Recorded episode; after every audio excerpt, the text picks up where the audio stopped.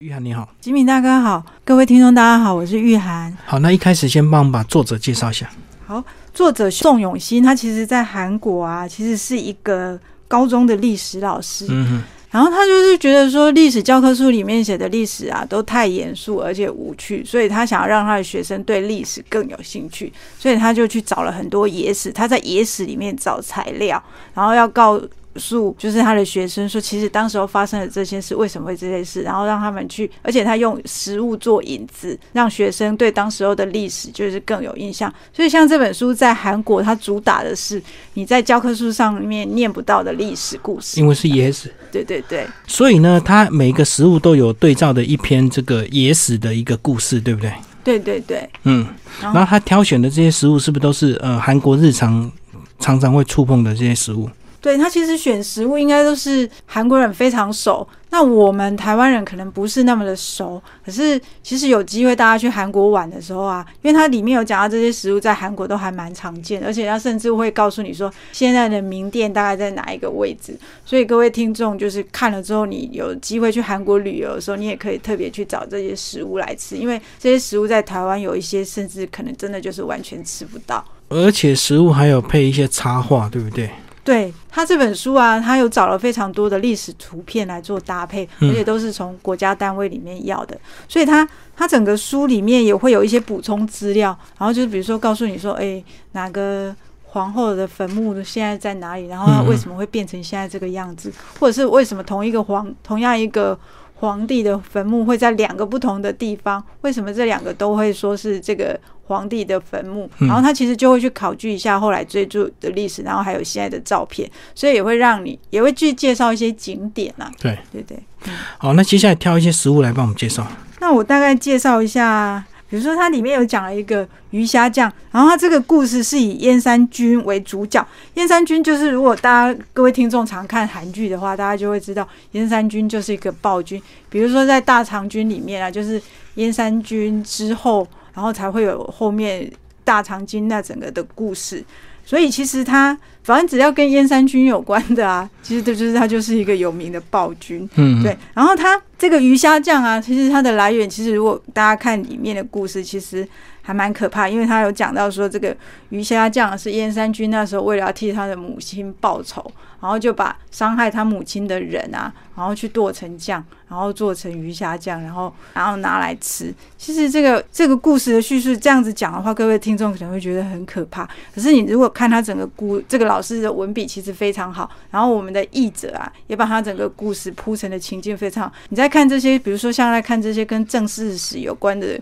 故事的时候，你会觉得在跟看韩剧一样。就是你从文字里面的叙述的过程中，你感觉就像看，你就可以知道那个时候燕山君在知道他的母亲竟然是被害死的时候，他心中有多么的愤怒。然后他怎么样去做他的复仇，然后去把这些伤害他母亲的人，嗯，然后虽然你会觉得他是个暴君，你可是你会觉得说，对，如果有人也这样子伤害你的母亲，你心里应该也会没有办法抑制那种愤怒。他把那个皇帝的情绪的转折啊，其实大概都有写出来。虽然你不也不赞同他这种行为，然后可是你就会真的就是看故事的过程中啊，你真的就会对他这整个的历史发展啊，印象非常的深刻。而且里面还有讲到牵连这个事件的就。有两百九十二名啊！对对，他其实那个时候真的是杀了非常多的人，就为了替他的生母报仇，就对。对对对，嗯，其实像他在政治政治史的这里面，他其实讲了很多大家都非常熟悉的人物，像前像我们经常看的什么，像那个明成皇后啦，对，或者是大长今啊，然后前阵子有个绿豆传啊。里面讲的那个皇帝的那些故事，其实在这里面，其实大家大家都可以看到，就是大家非常熟悉的这些皇帝，然后你会知道哦，原来哪一个食物跟他是有关系的。比如说像他，他里面有讲了，其实我自己觉得最感动的故事，其实是那个荡平菜。其实我不知道什么叫做荡平菜，感觉起来其实就是简单的蔬菜，然后把它融合在一起这样。嗯。可是它里面讲的这个英祖的故事啊，其实非常的感人。他那个时候就是讲到英祖啊，他那个时候。时候对他自己的孩子就是非常的生气，嗯，然后因为那个时候整个就是党争的非常厉害，跟我们唐朝一样，就是党争非常的厉害。然后那个时候他的就是他的孩子就是支持的党，跟他支持的党不一样，然后两个人就发生了很大的冲突。他那个时候甚至于把他的孩子在他的眼前就这样活活的虐待死。嗯然后可是他们之间的这种冲突，然后还有就是那个皇子在整个死亡的过程中啊，其实也会让你产生非常大的正面画面感，然后你就突然就对觉得，如果去韩国的话，真的会想要看一下这食物到底是长什么样子。就是因为英主其实就会觉得说，他这样子，他的孩子死亡之后，他突然就受到了很大的震撼，整个都突然醒过来，然后突然就会觉得说，他放纵。党争这样子的行为，真的是对国家造成了非常多的大的伤害。所以在他的孩子死了之后啊，其实他也就是开始去觉得想要去消弭这些党争，然后让国家好好的发展。所以英主其实是韩国啊、应该是说在朝鲜时代啊在位最久的一个皇帝。所以他其实后来也做了蛮多的事，所以像韩国人为什么特别在意朝鲜时代？像我们现在看到的很多韩国的那像什么韩服啊，或者他们吃的食物啊，也是都是从朝鲜时代大概就定型，然后一直用到现在，不管是吃的、喝的、穿的，嗯其实所以朝鲜时代啊，对他们来说也是非常重要、影响非常大的一个朝代。哦，在里面就有写到他当初怎么样凌虐自己的小孩，就对了。对对对，哦，所以他才会突然觉悟说，哦呃，要好好的这个从政这样子。对啊，而且他甚至于就是让他孩子在他那个衣柜里面就活活的饿死了这样子。嗯就是你会看了这个故事的时候，你会觉得说这些皇帝已经到了皇帝的阶段了，可是他甚至于害怕他的位置会被抢夺，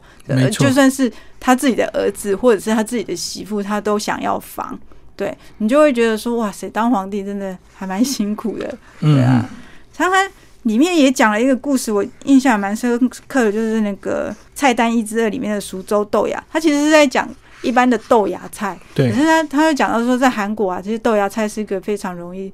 超生的那个食物。然后为什么？然后苏州。其实这个苏州其实是一个非常有名的大臣，而且他甚至于，比如说像现在韩文文字的创造啊，也都他也都是居功爵位。嗯可是他就是因为在皇帝，就是他当初就把他拉拔起来的皇帝，后来被篡位，可是他没有去支持原来拉巴他起来的皇帝，然后反而是支持那个篡位的那个皇帝，然后所以就被人民记恨，人民就把他的名字当做豆芽菜的那个名字，嗯，然后就是要让他一辈子都要让人家记得他所做的事情，然后不管他立下多么的功绩，其实人民还是要告诉后代说，你不可以做背叛的行为，那要不然的话，你就跟苏州一样，你就是只能跟便宜的豆芽菜啊，一辈子被人看不起跟唾骂，这样，就就是类似这样的故事。在里面就会非常的多，这样就把豆芽故意取个苏州豆芽，就对对对，就是用那个那个苏州的名字来当做豆芽菜，然后就是让大家记得他背叛的这件事。嗯嗯，然后这里面还有讲到一个我们台湾人可能比较没有办法接受，就是狗肉汤。其实韩国他们朝在朝鲜时代啊，对他们来说，就是狗也是一个非常容易取得的食物，所以他们其实那个时候啊，把狗肉当做补身汤，因为狗肉很补。他们那个时候其实吃鸡肉的风气还不像现在这么的盛，他们反而爱吃狗肉，而且他们会把狗肉煮成补身汤，因为像像日韩啊，他们其实在冬天就比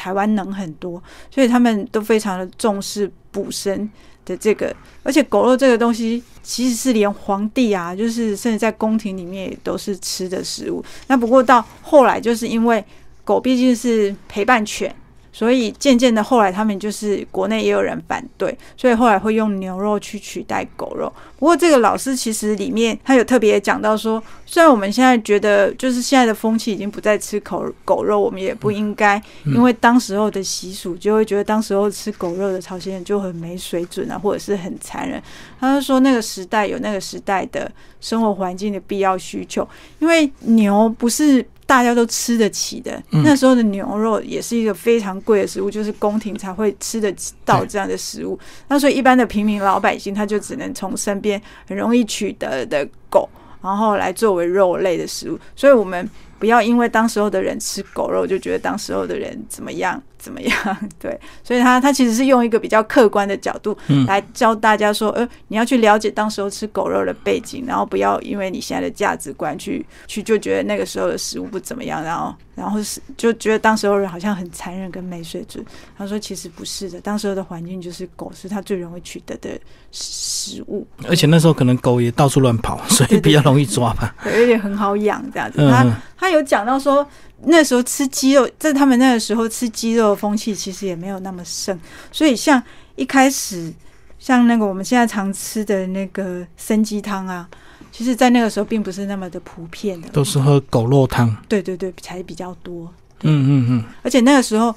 像一开始人参啊，在他们韩国一开始其实也不像是不普及，也是这种非常难得见到的食物。所以其实是后来是因为，比如说中国清朝喜欢人参，然后日本喜欢人参，然后才会发现说，哎，韩国这个东西很不错，然后跟他们买，他们才发现，哎，这个东西好像可以拿来赚很多钱，所以他们才有农人开始大量的去种植人参。对，所以才会像现在欧上面，像像他们现在生的各种食品啊、食材啊，或者是保养品都有。其实这也都是从那个时代开始发展起来的。好，今天非常谢谢我们责任编辑玉涵为大家介绍这本书哦，《饮食中的朝鲜野史》，然后台湾商务印书馆出版，谢谢，谢谢。